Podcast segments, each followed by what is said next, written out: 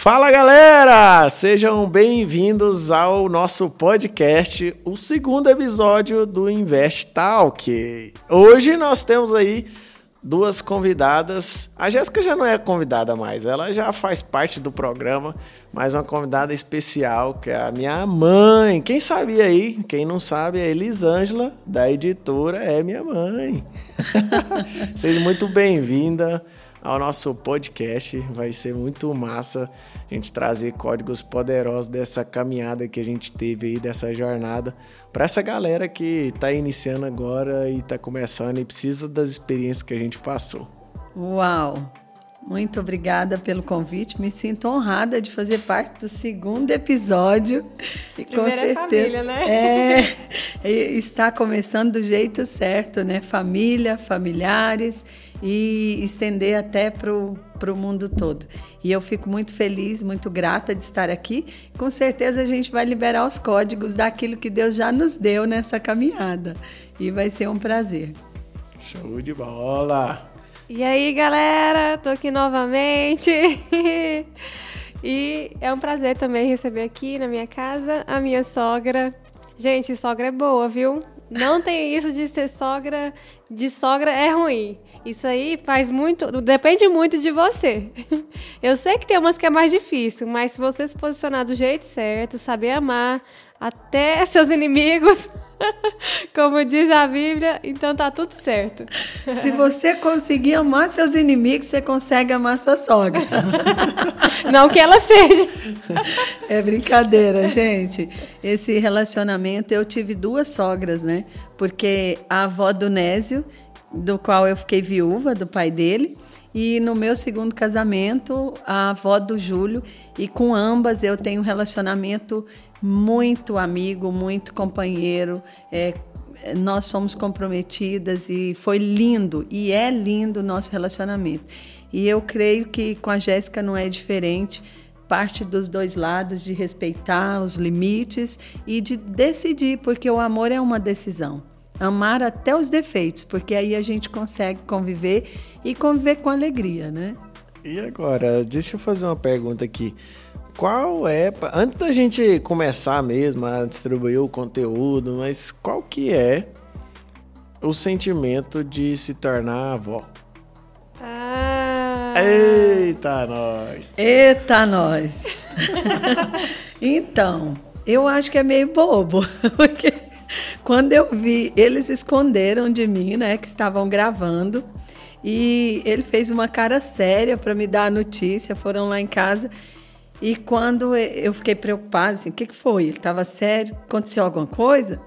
E aí ele, a senhora vai ser avó. E eu gritei tanto, pulei e me, assim, eu, eu saí de mim, né? E aí depois eu fui ver, tava pagando mico, viu? Ah, não, então... gente, não pagou mico. Eu tenho uma filmagem, se vocês quiserem que eu sou, tem que convencer ela. Então, chega de, enche de comentários aí que vocês querem ver ela gritando quando ela descobriu a, que a notícia que ela ia ser vovó. Eu queria muito divulgar, porque foi algo tão natural, foi tipo uma felicidade tão grande que transmite, mas ela achou que ela pagou mico. Ah, eu fiquei meio boba, mas na verdade é que filho, eu creio que é a maior expressão do amor, assim, na terra. Então, assim, é alguém que você ama incondicionalmente, que literalmente você ama até as fragilidades. Então, é, não tem como amar menos nem mais. Aí imagina um filho do seu filho. Eu creio que o amor vai ser muito maior, dobrado, vai ser multiplicado. Vovó então, Coruja. É, não tem preço. É, é surreal. Que top. Ó, a gente, eu contei um pouquinho da, da, da minha história no, no primeiro episódio. Se você não viu o primeiro episódio ainda, volta lá no YouTube, tá lá no YouTube, você que tá assistindo agora, volta e assiste o primeiro. Eu contei bastante coisa da minha história. E quem e tá ouvindo também no Spotify? E quem tá ouvindo no Spotify também pode ir lá e procurar que no episódio 1 eu passei um pouco ali a a nossa história, a dificuldade que a gente teve no início, né? falei que meu pai tinha falecido com quatro anos e a gente ficou só nós dois. E o que, que qual que é o sentimento? Se hoje você Se hoje a senhora pudesse falar algo para as pessoas ali, qual que é o sentimento? Porque a senhora largou, para quem não sabe, minha mãe largou dois concursos públicos, prefeitura e estado, decidiu mudar para São Paulo, largar tudo para viver um novo. O que, que foi esse sentimento? O que, que senhora acha que foi quando a chave virou? Então, na verdade, eu nasci num lar com muita escassez. Não posso emocionar aqui, né? Não vale. Pode, pode sim. Não vale. Inclusive, assim, de, de comer no chão, porque não tinha é, uma mesa para sentar, de, de passar necessidade, de desmaiar na escola de fome, de competir uma colher de arroz com mais outros irmãos. E passamos muita necessidade, foi muita escassez na minha infância toda. E então assim, eu aprendi com dores que eu tinha que mudar aquela situação. E eu não sabia como mudar, porque era tanta escassez que até a mentalidade era pobre. Porque a escassez ela rouba você de quem você é de verdade, né?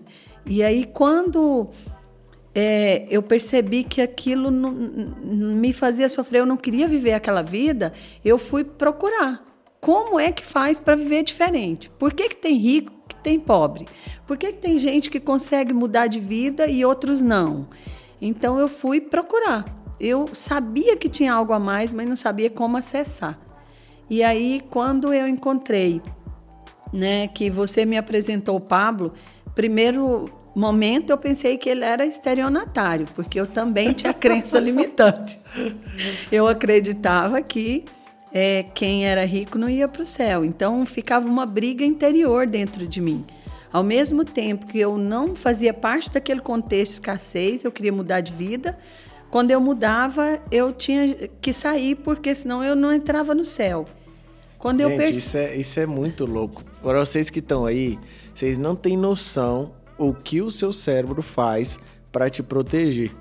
O seu cérebro ele trabalha para te proteger de todas as coisas. Eu lembro de uma experiência da minha mãe de escassez. Toda vez que a gente estava saindo das dívidas, que a gente estava melhorando, que conseguia sobrar um dinheirinho, a gente entrava em dívida de novo. Gastava o dinheiro tudo. Por quê? Conta por quê. Para ter uma noção, era inconsciente até, porque minha mãe um dia, eu lembro a cena, e eu conto isso no meu livro.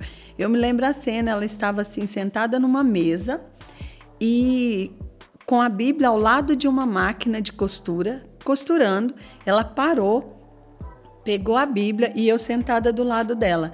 E ela leu para mim a passagem do jovem rico. E ela falou: "Tá vendo? Porque ela percebia que eu era diferente dos meus irmãos. Eu sempre gostei de coisa boa, eu sempre queria comprar, conquistar, trabalhar. E aí ela leu para mim. Tá vendo? Olha aqui, o que, que a Bíblia diz? Mais fácil entrar um camelo pelo buraco de uma agulha do que um rico herdar o reino de Deus. Então os ricos não vão para o céu porque são avarentos. Aquilo, porque eu amava muito a minha mãe, e geralmente por pessoas que você admire, que são é, autoridade na sua vida, você não contesta passa a ser verdade tudo que eles falam. E eu guardei aquilo no meu coração e na minha mente. Então, sempre que eu conquistava, e eu sempre fui batalhadora e não parava, eu era imparável. Então, eu conseguia melhorar de vida. Mas quando melhorava, vinha o medo. Falava, eu tô indo pro inferno. Então, eu dava um jeito de dar aquilo, de, de, de desfazer de tudo e voltar àquela mesma situação de antes é, é um, é uma prisão, é uma escravidão isso. Então, quando eu voltava aquilo, eu pensava, agora estou no caminho do céu de novo. Aí voltava as dores da escassez. Meu Deus. Não saía da dor. Não saía da dor. Exatamente, Jéssica. Isso é terrível. E com certeza tem muita gente nessa situação ainda. Sim. É muito doido, né? Você imaginar que o seu cérebro ele trabalha para te proteger. Então, para que ela não fosse para o inferno, ele tinha que fazer ela ficar endividada, entrar em dívidas. Para você ter uma noção, Nésio, eu tudo que eu colocava à mão prosperava, de ideias, de, de projetos, de trabalho. E aí, o que que eu fiz? Eu comecei a vender natura, mesmo trabalhando. Os dois períodos eu vendia natura. Eu vendia só de conversar com as pessoas nos lugares que eu ia, eu não saía para vender. E eu vendia muito e eu comecei a, a ter muito estoque. Quando eu percebia que eu tinha muito estoque de pronta entrega, que era o lucro, que você ganha assim, você compra bem baratinho e aí vende mais caro, no preço normal.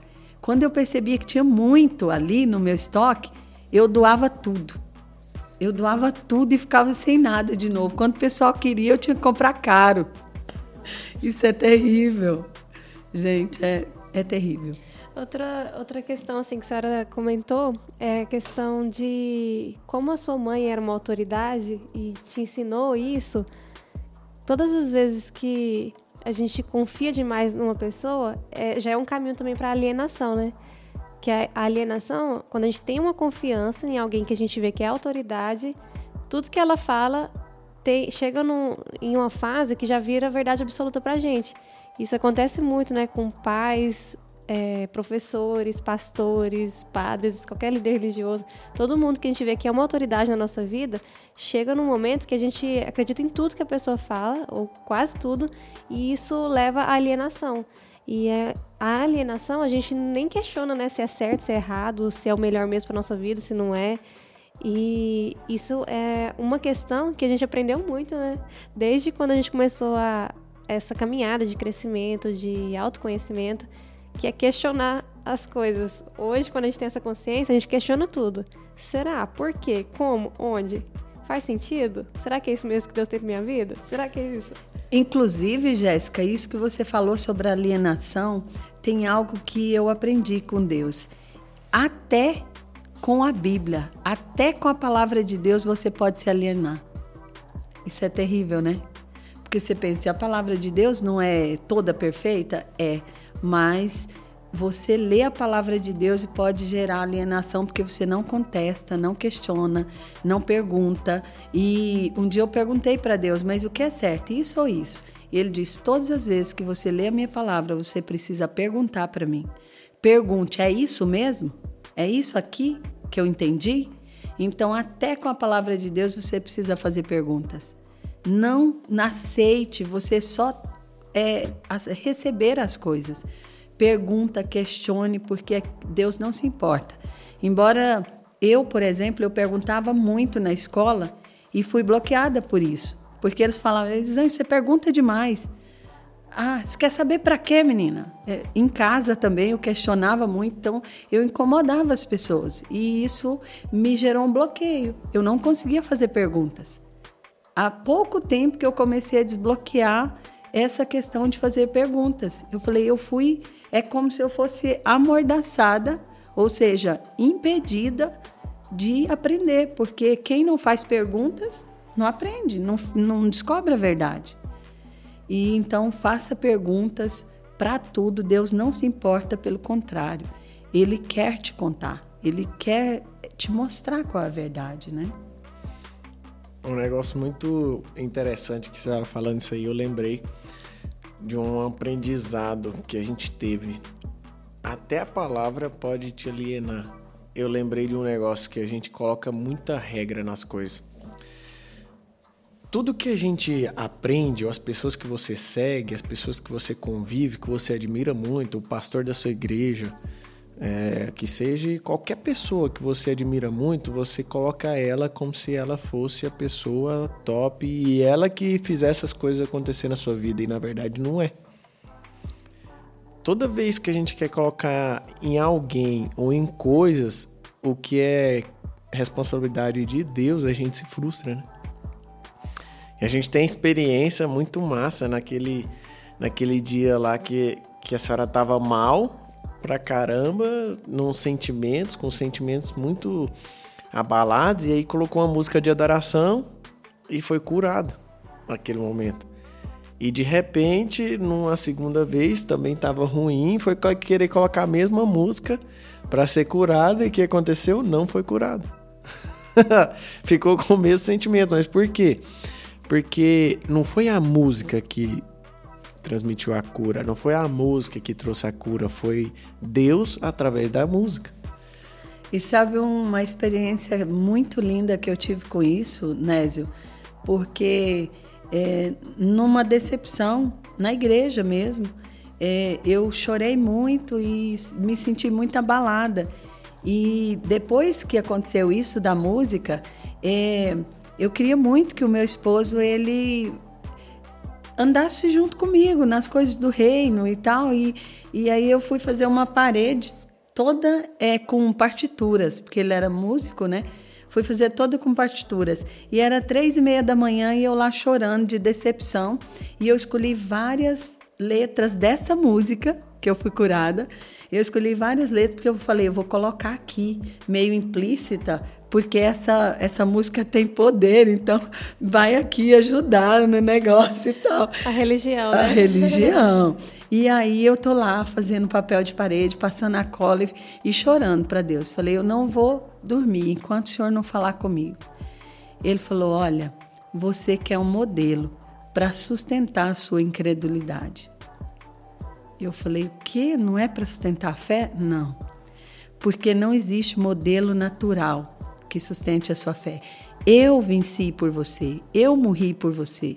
Então eu sou o seu modelo, sou o seu padrão. Mas você quer colocar regras, você quer colocar é, modelos naturais para sustentar a sua fé. Isso não funciona, não se encaixa. Por exemplo, aí ele me deu esse exemplo. Foi, eu nunca esqueço dessa experiência. Ele me deu esse exemplo. Por exemplo, essa música. Eu te curei com essa música. Agora você está colocando aqui na parede para o seu marido se converter. Não funciona, não foi a música, fui eu. Olha, quando alguém vai e, e, eu começo a usar alguém com poder de cura, as pessoas vão todas atrás dessa, dessa pessoa e ela passa a ser um ídolo. Se eu retirar a minha unção dela, ela não pode curar ninguém. Então não são as pessoas, não são as coisas, sou eu. Você precisa vir atrás de mim e você precisa se relacionar comigo. Eu mudo as coisas e a sua história. Eu nunca vou esquecer dessa experiência. Nossa, Poderosa. Isso aí é poderoso. E isso mostra, né, o tanto que a gente, assim, todo mundo tem impregnado a religiosidade. E tudo que a gente faz de regra, nesse exemplo, a música quase que foi uma regra assim, ó, essa música é isso.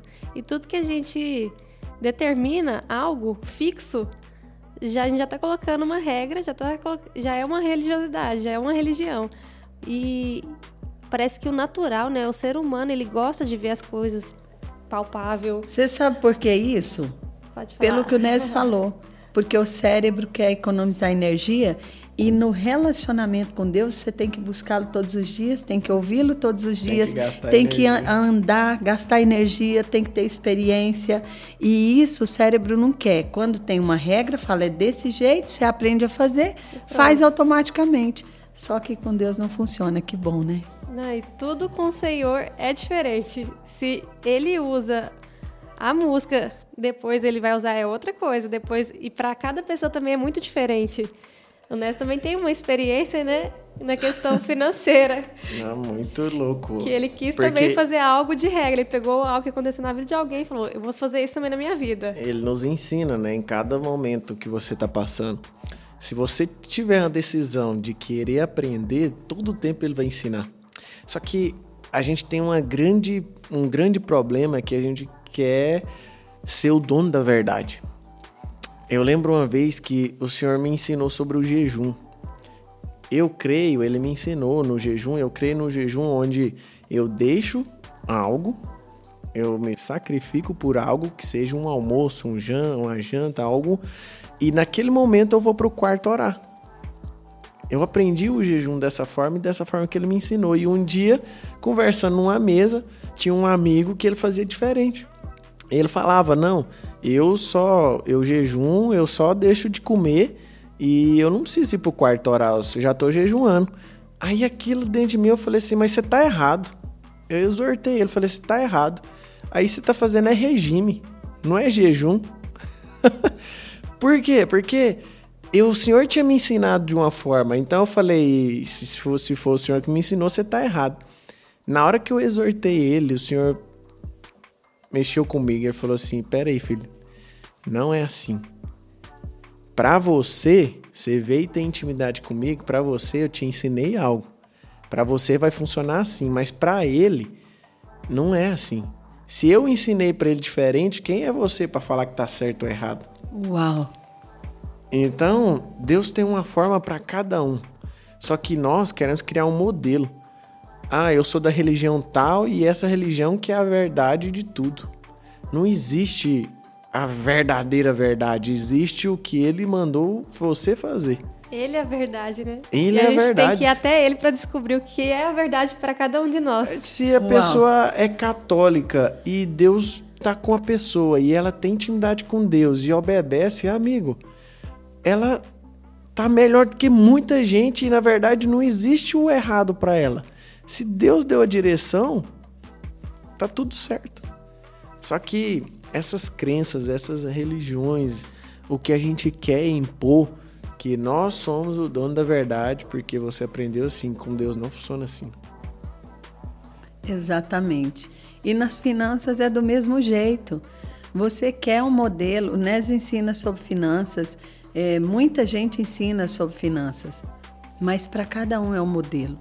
E quando você pega um modelo e você não pergunta para Deus qual é o seu modelo, o que que de tudo que você aprendeu, que você ouviu, que é, você absorveu, é, serve para a sua vida, para você aplicar, e o que ele mais quer te ensinar, que é para você exclusivamente, então você passa a ficar perdido, porque um ensina de um jeito, um ensina que tem que ser, ter reserva de emergência, o outro de- ensina que não tem que ter. E isso são modelos que cada um está compartilhando o que Deus deu para ele, que funcionou até naquele momento, porque de repente Deus te ensina até um momento de um jeito e depois ele também muda, não é assim, né? Com certeza. Então assim, agora, São níveis, né, que você atinge níveis. que vai mudar. agora, se você pega isso como uma verdade inquestionável, como a Jéssica falou, você não vai funcionar para você. E aí você fala, não, não funciona o que o Ness falou. Mas não funciona mesmo, porque você tem que pegar o que o Ness falou, o que eu falei, que a Jéssica falou e saber o que, que serve disso aqui para mim, Deus. Aí você vai organizar, modelar e aplicar para sua vida aquilo que serve, né? Show de bola. E nesse momento aí que, que a senhora decidiu, qual chave que virou, que a senhora falou, ó, vou largar o concurso, vou sair disso e vou para São Paulo? Na verdade, eu vim para São Paulo concursada, né? eu estava já há um tempo pedindo uma oportunidade para Deus, porque eu acredito que todos os avivamentos que Deus já fez na terra, ele escolheu um lugar onde a- o fogo desceu, né? Assim como em Pentecostes, e assim foi. Então, eu entendi que o mover estava em Alphaville. Eu sentia, porque eu tenho o Espírito Santo dentro de mim. E eu pedi uma oportunidade para vir, ficar pelo menos uma semana aqui. Quando entrou o Covid, que o povo desesperou, foi para dentro de casa, eu fui para fora. Então eu vim para cá. E fiquei uma semana, não voltaram as aulas, fiquei duas. Quando eu estava aqui, ainda sem, sem pensar que eu não voltaria, o Senhor falou comigo: deixa a vida velha para trás, fica aqui. Eu chorei por três horas, porque eu pensava, meu Deus, só o aluguel aqui de um apartamento eh, são seis vezes mais caro que o aluguel que eu pagava em, em Goiás. Então, e lá eu tenho minha casa, tenho dois empregos, como diz a Rochelle. eu tenho dois empregos e aqui eu não tenho nada. Mas quando Deus falou, o meu coração queimava, sabe? Eu sempre criei que quando Deus fala, Ele sustenta. E eu fui com muito medo, muito medo. Vocês me acompanharam, sabe? Eu não, não, não decidi assim porque estava confortável. Eu decidi porque eu sabia que era o caminho, mas com muito medo. E por isso eu fiquei até o final do ano. Eu aprendi, eu, eu fiz tudo que estava. Eu tinha muitos bloqueios, muitos eu fui desbloqueando. O Nésio e a Jéssica sempre foram é, pessoas que me ouviram. Eu falava, não tinha que ser o contrário, não. Eu que aconselhar, mas eu que pedia conselho. E você tem que ser humilde para aprender com quem já está mais à frente. E eu entendi. depois de 18 anos concursada, que eu sempre busquei estabilidade para garantir que eu e meus filhos não iam passar fome como eu passei. Gente, quando eu falo fome, não é que não tinha arroz em casa, não, tá? É que não tinha toda hora que você queria comer e não tinha o que você queria comer. Então, assim, é, eu não queria que os meus filhos passassem o que eu passei. Aí garanti dois concursos. Eu tive três concursos, deixei um para pegar o outro. Então, mas o que, que aconteceu? Naquele momento que Deus falou comigo, eu fui aprender. E eu perguntei, então como que eu começo? Porque eu não sei nem por onde. Ele falou, começa servindo. Aí eu servia, eu servia todo mundo.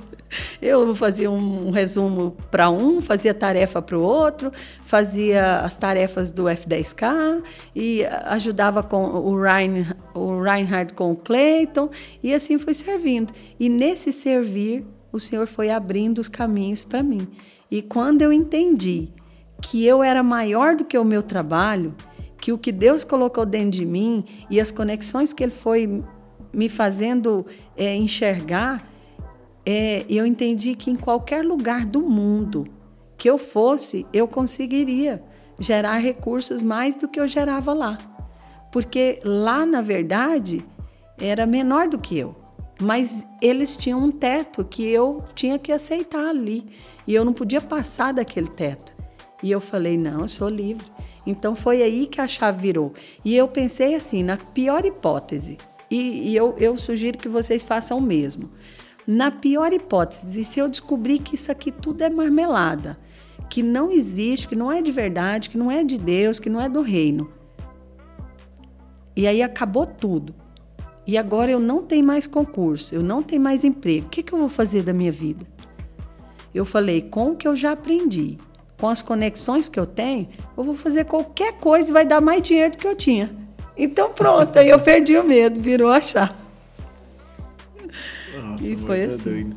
E nesse processo, gente, foi muito massa quando, quando ela veio, porque eu ficava pensando assim, em que que minha mãe pode pode fazer para que ela consiga se sustentar? O que que ela pode fazer? E de repente tudo foi direcionando e, e ela começou a fazer os livros, né? Entrou na editora, começou a fazer os livros, inclusive meu livro veio de um, desse fruto, né? Veio dessa, dessa decisão. E eu nunca imaginei, eu nunca imaginei de verdade escrever um livro, nunca.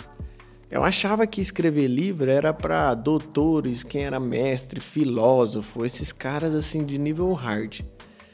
Mas eu entendi, quando eu peguei o livro na mão e eu comecei a ver que no processo de transcrição as pessoas já estavam sendo curadas, aquilo foi assustador, entende? Então, sobre os livros, é, na verdade eu sempre amei os livros, né? E tive uma história aí de amor com os livros que depois num outro podcast eu conto. Mas o Senhor, ele eu me fez especialista em língua portuguesa para eu entender que não precisa de nada disso. Não preciso, porque eu, eu queria fazer livros é, exorbitantes, de tão, de tão bons. Eu, eu queria fazer algo assim surreal. E o Senhor me mostrou diferente. Ele falou: não, você já tem muitas editoras que fazem isso, que é, é pegar um livro e tornar ele belo. Mas não. O que eu quero que você faça é como um garimpeiro, você vai é, extrair aquilo que de tesouro eu coloquei dentro do coração de cada um, o que tem de mais precioso no coração das pessoas que eu coloquei, você vai enxergar, vai extrair, eu vou te mostrar. E você vai ajudá-lo a tirar isso para fora e através das técnicas de escrita, você vai lapidar e vai gerar vida para outras vidas. Vai começar a cura pelo autor e essa energia, esse poder que eu vou gerar de cura, vai transferir e multiplicar para os leitores. E aí, ontem eu recebi uma palavra de uma pessoa que nós fizemos o livro dela e ela estava orando, Deus, que pelo menos uma pessoa leia o meu livro, porque senão eu vou desistir. Eu estava lendo meu, eu estava ali no meu quarto para fazer o meu livro e eu fazia o livro de todas as pessoas e eu procrastinava o meu. Vocês sabem por que, que nunca saiu nenhum livro meu nesse tempo? Porque eu queria que o meu fosse perfeito. Mas eu enxergava, não é que eu queria que o meu fosse melhor. Pelo contrário, é porque eu não acreditava que ele pudesse ser. E aí eu acreditava no livro de todo mundo. Eu, eu vibro com a história, eu consigo enxergar poder no livro de todo mundo ali dentro de, do coração deles. Mas aí o meu não conseguia. E eu falei, tá na hora de eu ler o livro da fulana, né? Da, da, da, daquela pessoa. E comecei a ler o livro dela. À medida que eu fui lendo aquele livro, eu falei, uau! Eu fui sendo curada na simplicidade da história dela. Eu, eu fui vendo o poder de Deus assim, e a, uma linguagem tão poética, de simplicidade. Eu falei, meu Deus, eu posso escrever, é isso, eu estou negando a minha história, a simplicidade. Aí o Senhor me falou, e já me mostrou testemunhos, vários testemunhos. Eu tenho incontáveis feedbacks de pessoas que falaram: eu nunca consegui ler um livro, ou então eu nunca consegui escrever, mas nessa linguagem simples eu consegui ler em tantos, em tantos dias. Nossa, aí transformou minha vida, porque agora eu vou escrever meu livro. Então, assim, o Senhor me chamou para escrever livros simples e poderosos sabe? Então é isso. É, não existe mais essa questão de que tem que ser PhD para escrever o livro. Tem que estar conectado com a fonte. Aí tem tesouro e aí a gente encontra e aí pode ser escritor, autor e pode ser transformador. E nós vimos e vemos aqui pessoalmente, na prática, tanto no, na, na escrita, no desenvolvimento do livro do Nésio, quanto em outros livros que eu já vi, ouvi depoimentos que quando a senhora vai ajudar a fazer esse processo da escrita do livro, a, começa a, a ter cura tanto no autor, aí depois nas pessoas que estão envolvidas no processo e quanto no no leitor final. Então, eu vejo assim, no livro do Nésio, por exemplo, é, eu vi claramente o Senhor te dando direções, né? De como fazer ali, como direcionar, o que incluir no livro. E eu já tive feedbacks, depois eu estar te falando também, que a pessoa falou: Nossa, parece que o Ness está falando comigo aqui. E eu, na hora eu pensei, isso aí foi uma estratégia que o senhor deu para Elisângela para ela falar: Nésio, faz isso aqui agora. Ensina isso aqui, fala isso aqui agora. E eu falei: Nossa, como Deus é tremendo. Ele é. E voltando só sobre o que você estava falando, não peguem como religião, não sou eu que sou boa viu? É ele. É ele, tá? Porque é assim, ele me deu. E aí eu falei, Senhor, mas o Senhor me deu esse dom e agora? É meu esse dom, como é que eu vou como é que eu vou multiplicar? Eu não vou conseguir fazer assessoria editorial com todos os experts. Ele falou: não, não se engana, não. O DNA é meu. Você pode repassar, que vão ter mais pessoas com a mesma unção. É só então, as pessoas irem para frente, né? é Esse é o segredo. Aí. Esse é o segredo. Então já tem mais pessoas comigo. Nós estamos levantando um movimento para atingir 10 mil autores incríveis no ano de 2021. E o DNA é dele, é do reino, é de Deus. Então, eu sou apenas um vaso. É como se fosse assim, nós fôssemos vários copos aqui, como essas taças, vários copos de barros, mas revestidos de ouro, e ele derramasse sobre nós e nós transbordássemos para matar a sede de outras pessoas. Então você é só um canal, um instrumento. E eu sou muito privilegiada, muito grata por ter dito sim, né? Porque eu tive medo, mas eu não deixei o medo me parar. E ele está usando tudo que ele me deu para poder servir as pessoas, e isso é um privilégio. Na verdade, isso também, se você olhar, todas as pessoas elas têm algo que Deus colocou só em você, que você precisa transmitir esse DNA para outras pessoas. Tem pessoas que eu, a minha mãe, a Jéssica, nós não vamos conseguir atingir. O Pablo, quem que seja, nós não vamos conseguir atingir, porque era a responsabilidade de sua de atingir essas pessoas. Só que por questão de bloqueios, de de medo, de necessidade de aprovação das Até pessoas. senso de incapacidade, né? senso de incapacidade você não faz.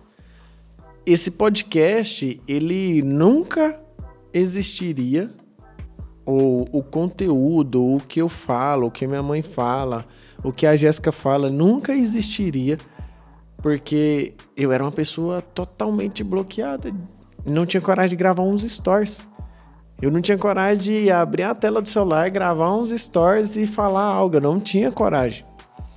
E hoje a gente vê, eu, eu, eu tenho lá no, no Instagram, a gente não consegue ler tudo, mas grande parte do que a gente consegue ver, pessoas falando o tempo todo, o tempo todo da, da transformação, agradecendo porque algo mexeu com elas, porque algo foi transformado depois que elas ouviram uma experiência.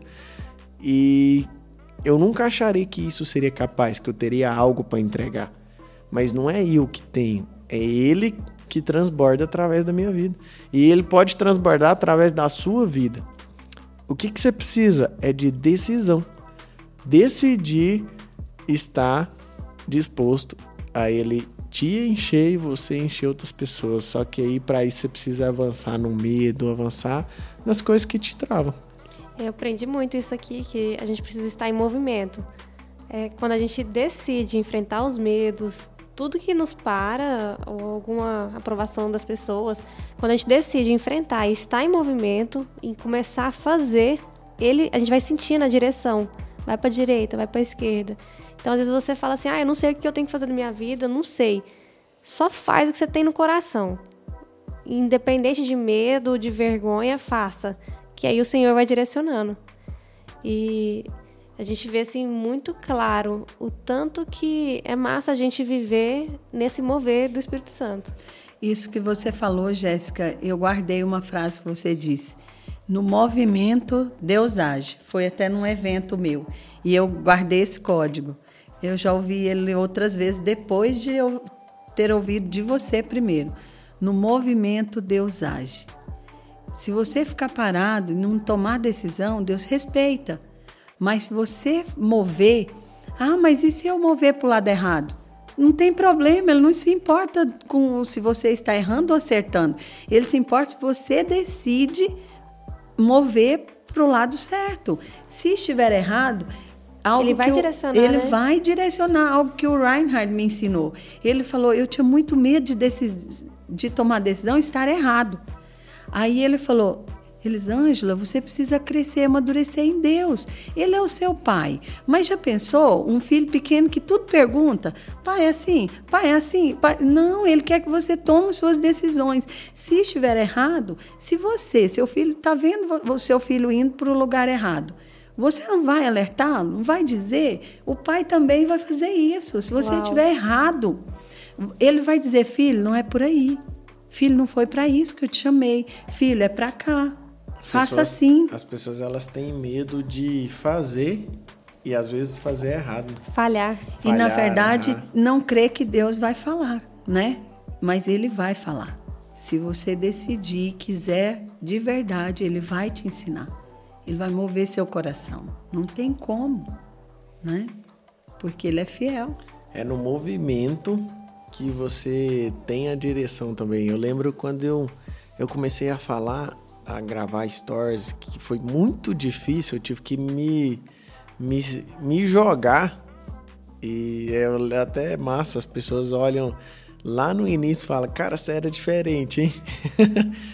Mas eu também não sabia o que eu ia falar. Mas eu comecei a falar de algo que, que eu queria, que tocara no meu coração. Comecei a falar da palavra. E aí, de repente, numa pergunta, numa caixinha de perguntas que eu abria, o pessoal perguntou alguma coisa de finanças e eu comecei a ensinar.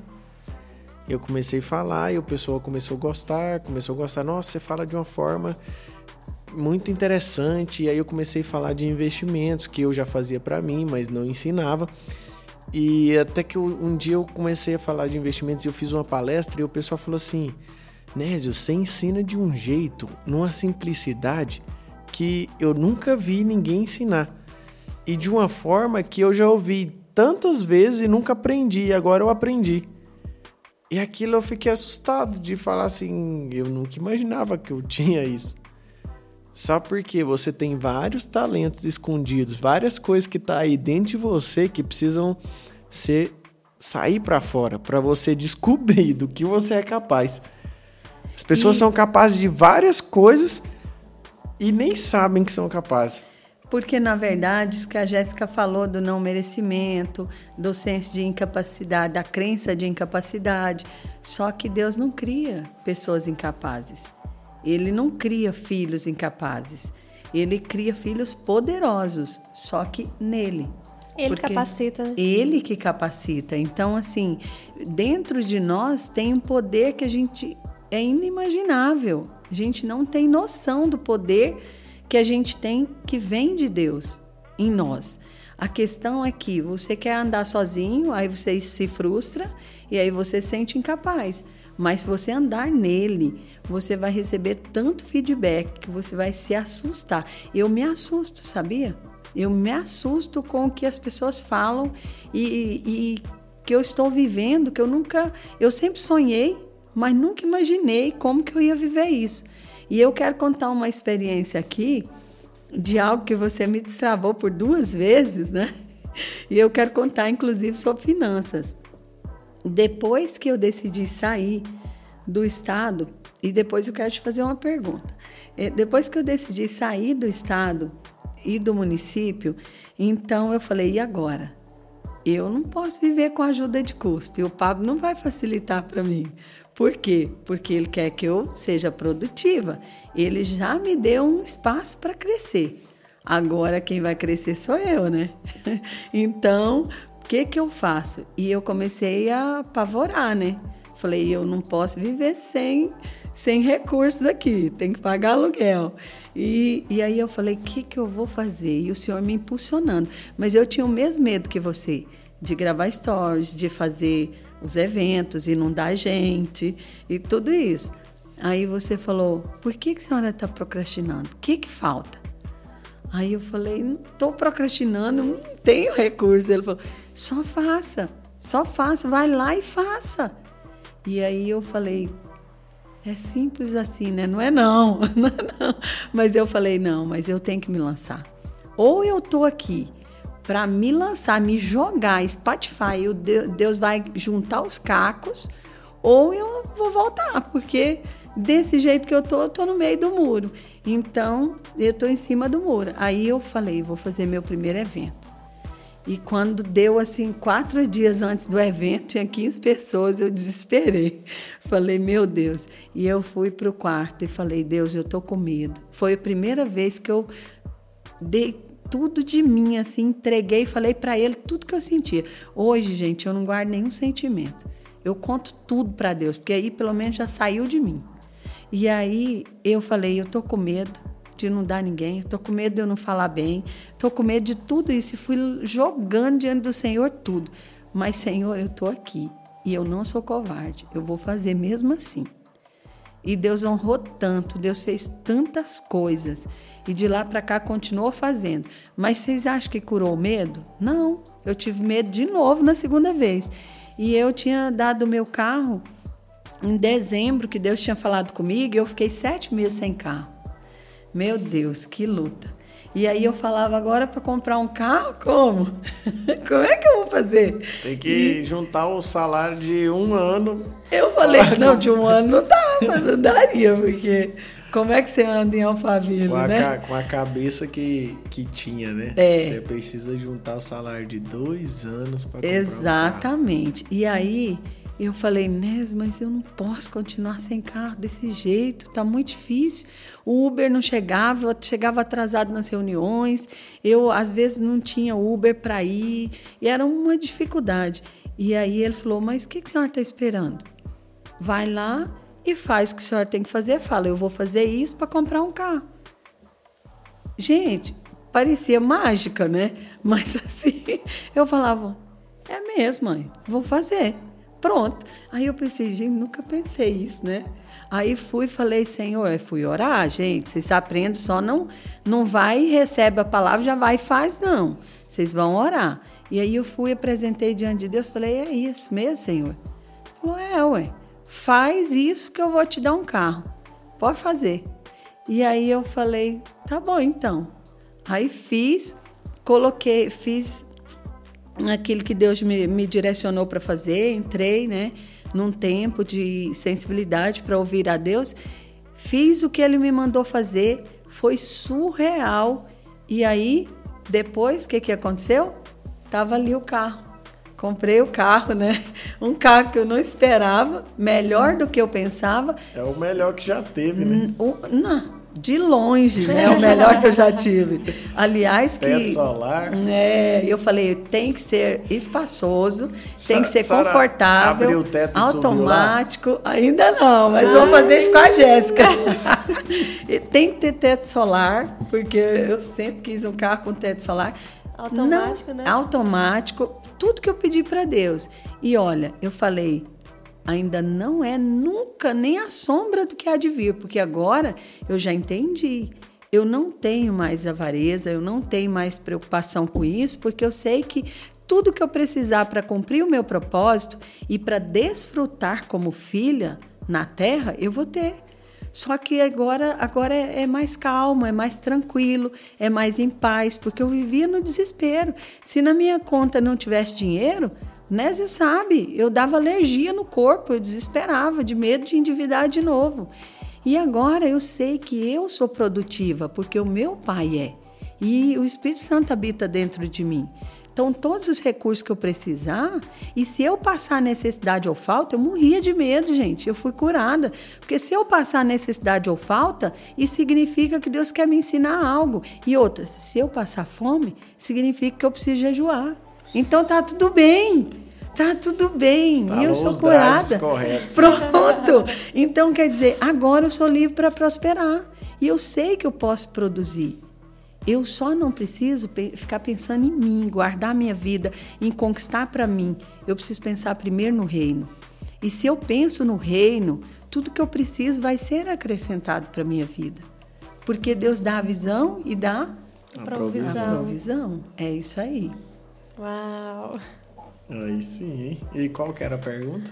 A pergunta é: conta para nós, conta para nós, né? Lá, quando é que você começou a empreender? Eita, não, isso aí é uma história boa, hein? Muito longa, né? Não, mas é boa. Gente, eu comecei a, a empreender, na verdade, eu comecei a. Eu sempre quis ter o meu dinheiro. Eu falava pra minha mãe, nossa, eu quero ter meu dinheiro, eu quero trabalhar. Eu tinha 9 anos de idade. Até que um amigo começou a vender picolé. E ele gostou muito e ele recebeu um primeiro dinheirinho, porque você vendia o Você picolé tinha no dia. oito anos. Oito, é. Oito anos. Oito anos. Começou a vender picolé e aí ele recebeu o dinheiro no dia. E aí ele me falou aquilo e eu fiquei doido. Eu falei, mãe, eu quero vender picolé, que eu quero vender picolé. E aí minha mãe não deixou, não queria deixar, mas de tanto insistir, eu consegui.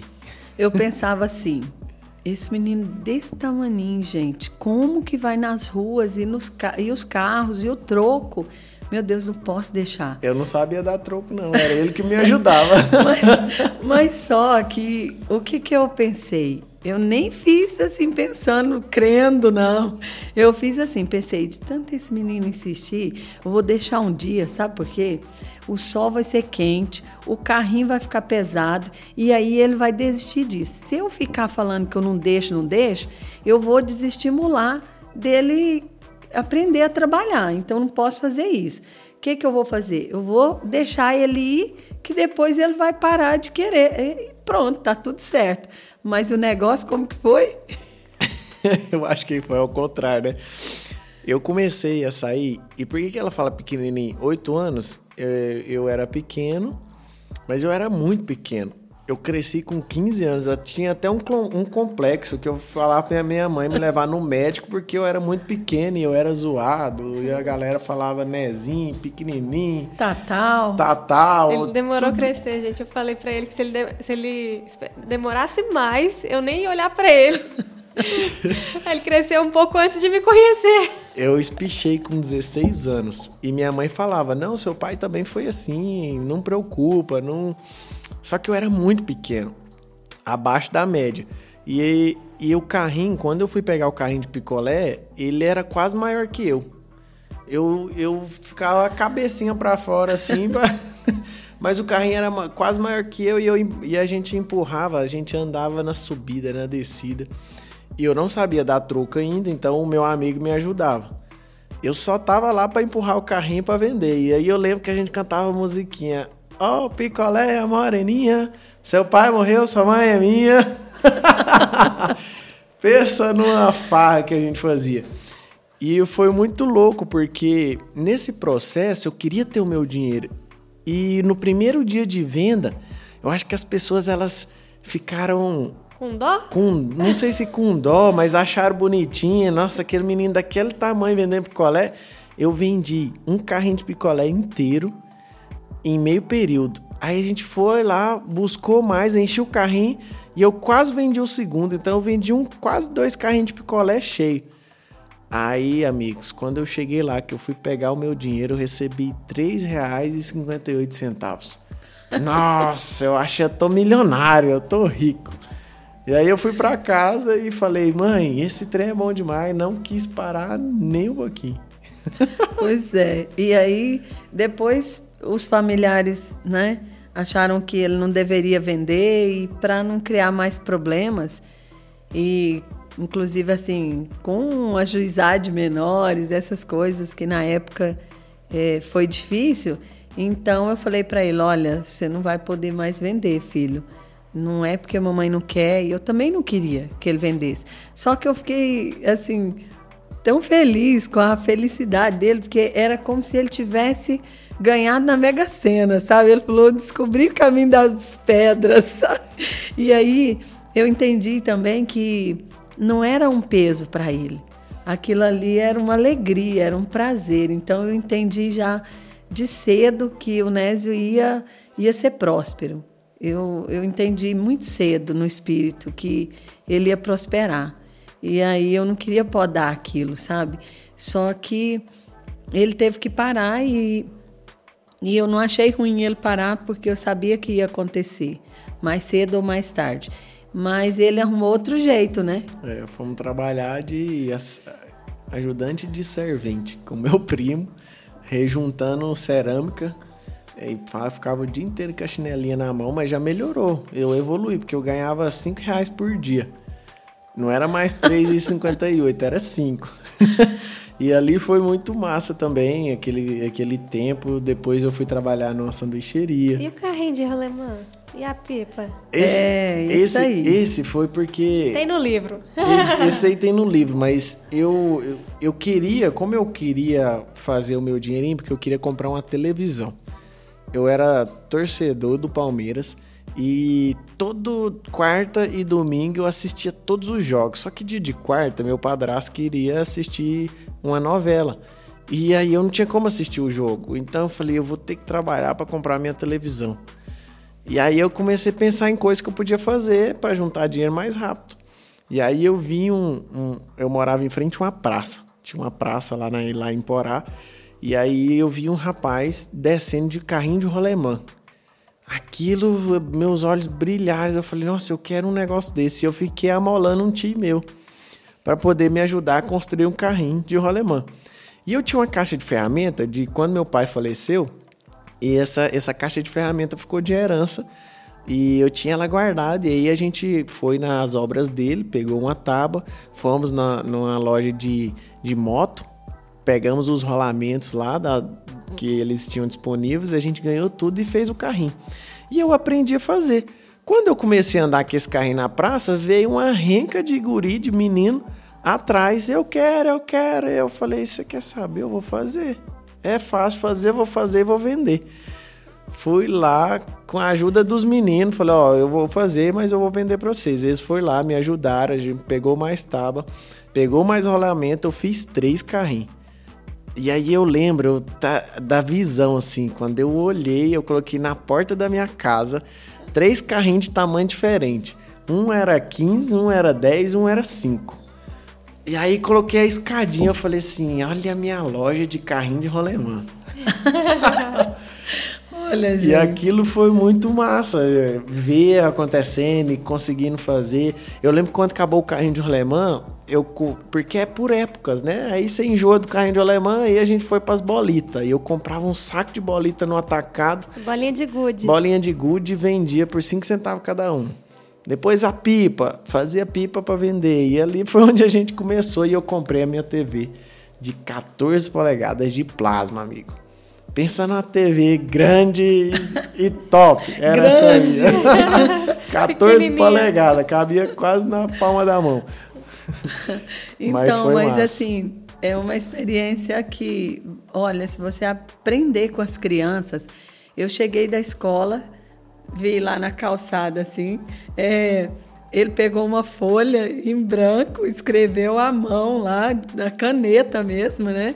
É, cinco reais, dez reais, quinze reais. Falei, meu Deus, nossa calçada virou uma loja. E aí eu ficava assim, pensando, gente, olha a cabeça do menino, né? Quer dizer, eu sei, eu aprendi a fazer para mim, agora eu vou aprender a fazer para os outros. E eu vou vender. E dali de de R$ 3,58 o dia todo, ele já passou para R$ reais um período, que no outro ele estudava. Depois ele já passou para vender, ia aí a 5, a 10, a 15 e não parou. E, e tinha mais toda vez que a rodinha saía, porque a gente dava cavalo de pau na descida, a rodinha saía, eu cobrava dois reais na oficina para consertar. Monetizava de todas as formas. Então aí vocês já pegam os códigos. Outra coisa é que ele mudava de acordo com a, com a onda. Vocês sabem que tem a onda, a fase. Por exemplo, agora nós estamos na fase do digital, onde o e-commerce, o lançamento, as mentorias, os cursos estão em alta. Você não pode ficar o tempo todo nisso, porque depois você tem que ir inovando, saber as tendências do mercado. Eu digo que ele foi acompanhando as tendências do mercado, né? Diversificação. Então, né? Diversificação. Então, é, a onda passa, tudo passa. É, você tem que estar observando o que, que virá, o que, que será a próxima. Por exemplo, eu, como tem relacionamento direto com a fonte, eu pergunto para ele. Eu falo, Deus, antes do Senhor falar para o Pablo o que, que é que o Senhor quer que ele faça, o Senhor já me conta, porque eu já vou me preparando. Quando ele me pediu, eu já estou no caminho. Então agora o pessoal pediu o livro de família. Eu quero dizer para vocês que o livro de família já está na revisão final, tá? Por quê? Porque eu tenho conexão com a fonte. Então eu pensei, olha, esse negócio é, Tô sentindo Isabela que o negócio. Aí, Não, foi bem antes, porque o livro demora mais, né? Então a gente reuniu o conteúdo e eu falei: vamos fazer o livro da família. E aí, no tempo que fomos fazendo, agora, quando. Ontem ele respondeu, mas a, a Carol nos stories, assim: o livro da família já está pronto. E está mesmo, nós estamos finalizando o processo. Mas é isso que eu falo. De tudo isso que a gente está conversando aqui, se há assim um conselho que eu posso dar que tem me destravado, que tem me ensinado, é tenha um relacionamento sincero com Deus. Busque um relacionamento de intimidade, de experiência. Se você buscar, Deus quer muito mais que você. Deus quer muito mais que você, usar você e te prosperar, porque Ele é Pai. Que Pai rico, que pai é sábio, que quer um filho tolo, um filho parado, um filho pobre? Nenhum, imagina Deus. Então ele quer muito mais que você se relacionar, ele quer te prosperar, ele quer te fazer é, é, abençoar outras pessoas. Então tenha um relacionamento com Deus e depois tenha conexões fortes. Eu, eu posso te dizer que eu muitas vezes eu teria me perdido se eu não tivesse no meio do caminho, se eu não tivesse relacionamentos fortes em Deus. E o mais forte deles são os nossos familiares, a nossa família. Sempre que eu estava muito abalada, ou a Jéssica, ou o Nésio, até o Júlio, eu falava porque eu sabia que eu podia falar sem filtro. Então eu falava aquilo ali que estava no meu coração, ouvia uma palavra e aí eu voltava a centrar para Deus. Eu, eu também tenho relacionamentos que não são eles, mas que Deus colocou no meu coração.